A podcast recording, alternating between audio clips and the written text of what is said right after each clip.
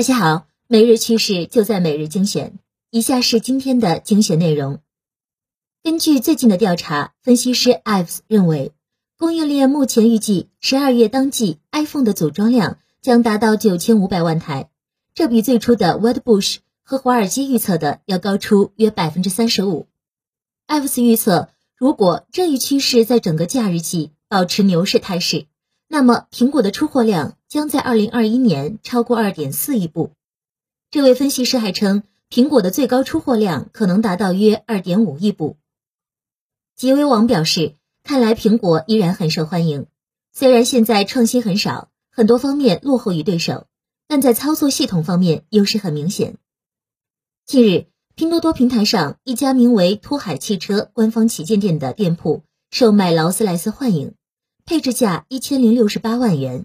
直降一百二十二万元，补贴后仅九百四十六万元。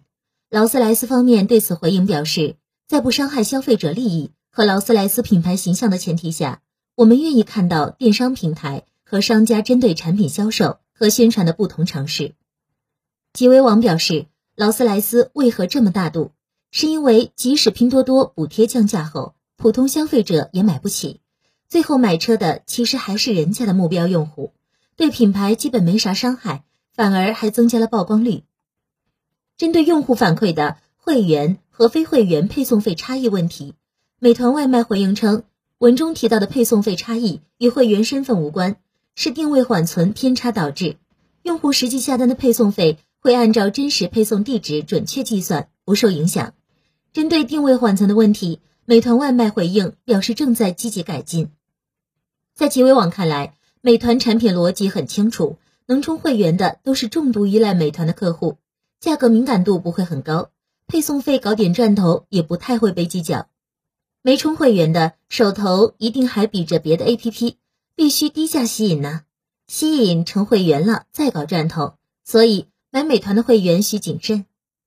据工信微报十六日公布的消息，今年前三季度电信用户申诉率同比下降百分之二十七点九。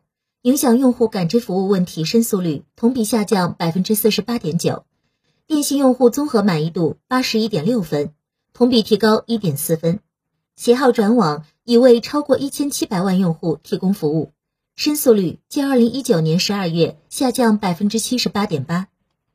几位网表示，国内也就三家电信运营商，转来转去也没多大意思，提速降费才是最关键的。至于第四家广电，目前竞争力还不行。近日，网友爆料称，浙江义乌限电晚上关闭所有路灯。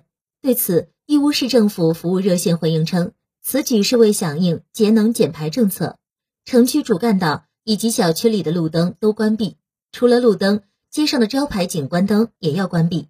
部分企业的开工时间也有限制，该措施会持续到年底。结尾网认为。节能减排绝不能以影响民生为代价，义务对政策的解读与执行有失偏颇。以上就是今天的全部内容了，感谢大家的收听，我们下期再见。